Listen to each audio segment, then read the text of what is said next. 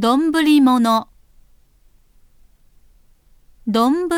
とはご飯を入れる大きなお椀のことで、上におかずを乗せたものを丼物と言います。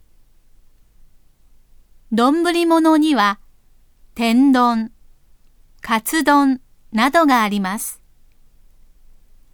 諸外国で一番有名なのは日本でもチェーン店が多い牛丼かもしれません。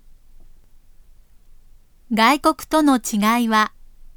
女性が一人で入ることがまずい点です。日本以外の国では、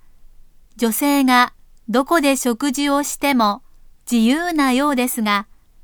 日本では男性向け、女性向けの区別があります。女性が丼物を一人で食べないのは、もともとがお膳に乗せた正式料理を食べる時間のない労働階級の人の食べ方だからです。仕事の合間に